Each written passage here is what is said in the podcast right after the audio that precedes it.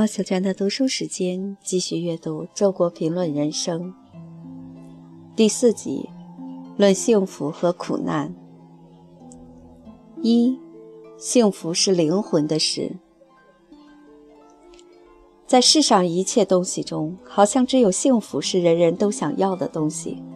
你去问人们，想不想结婚、生孩子，或者想不想上大学、经商、出国？肯定会得到不同的回答。可是，如果你问想不想幸福，大约没有人会拒绝。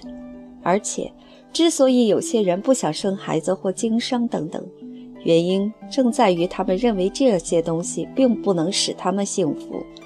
想要这些东西的人，则认为他们能够带来幸福，或至少是获得幸福的手段之一。也就是说。在相异的选择背后，似乎藏着相同的动机，即都是为了幸福。而这同时也表明人们对幸福的理解有多么不同。幸福的确是一个极含糊的概念，人们往往把得到自己最想要的东西、实现自己最衷心的愿望称作幸福。然而，愿望不仅是因人而异的。而且，同一个人的愿望也会发生变化。真的实现了愿望，得到了想要的东西，是否幸福也还难说。这要看他们是否确实带来了内心的满足和愉悦。费尽力气争取某些种东西，争到了手却发现远不如想象的好，乃是常事。幸福与主观的愿望和心情如此紧相纠缠，当然就很难给他定一个客观的标准了。我们由此倒可以确定一点：幸福不是一种纯粹客观的状态。我们不能仅仅根据一个人的外在遭遇来断定他是否幸福。他有很多钱，有别墅、汽车和漂亮的妻子。也许令别人羡慕，可是如果他自己不感到幸福，你就不能硬说他幸福。既然他不感到幸福，事实上他也就的确不幸福。外在的财富和遭遇仅是条件，如果不转化为内在的体验和心情，便不称其为幸福。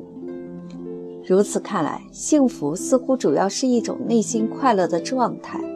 不过，它不是一般的快乐，而是非常强烈和深刻的快乐，以至于我们此时此刻会由衷的觉得活着是多么有意思，人生是多么美好。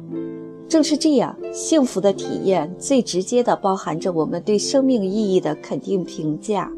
感到幸福，也就是感到自己的生命意义得到了实现。不管拥有这种体验的时间多么短暂。这种体验却总是指向整个一生的，所包含的是对生命意义的总体评价。当人感受到幸福时，心中仿佛常响着一个声音：“为了这个时刻，我这一生值了。”若没有这种感觉，说幸福就是太滥用了大字眼。人身上必有一种整体的东西，是他在寻求、面对、体悟。评价整体的生命意义，我们只能把这种东西叫做灵魂。所以，幸福不是零碎和表面的情绪，而是灵魂的愉悦。正因为此，人一旦有过这种时刻和体验，便终生难忘了。可以把人的生活分为三个部分：肉体生活不外乎饮食、男女；社会生活。包括在社会上做事以及与他人的交往，灵魂生活及心灵对生命意义的沉思和体验。必须承认，前两个部分对于幸福也不是无关紧要的。如果不能维持正常的肉体生活，饥寒交迫，幸福未免是奢谈。在社会生活的领域内，做事成功带来的成就感，爱情和友谊的经历。都有能使人发掘人生的意义，从而转换为幸福的体验。不过，亚里士多德认为，对于幸福来说，灵魂生活具有头等的重要性，因为其余的生活都要依赖外部条件，而他却是自足的。同时，它又是人身上最接近神的部分。从沉思中获得的快乐，几乎相当于神的快乐。这意见从一个哲学家口中说出，我们很可怀疑是否带有职业偏见，但我们至少应该承认，既然一切美好的经历必须转化为内心的体验才成其为幸福，那么内心体验的敏感和丰富与否就的确是重要的，它决定了一个人感受幸福的能力。对于内心世界不同的人来说。相同的经历具有完全不同的意义，因而事实上，他们也就并不拥有相同的经历了。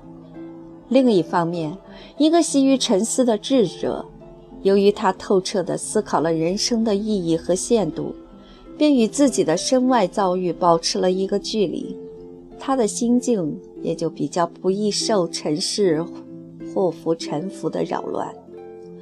而他从沉思和智慧中获得的快乐，也的确是任何外在的变故不能将他剥夺的。考虑到天有不测风云，你不能说一种宽阔的哲人胸怀对于幸福是不重要的。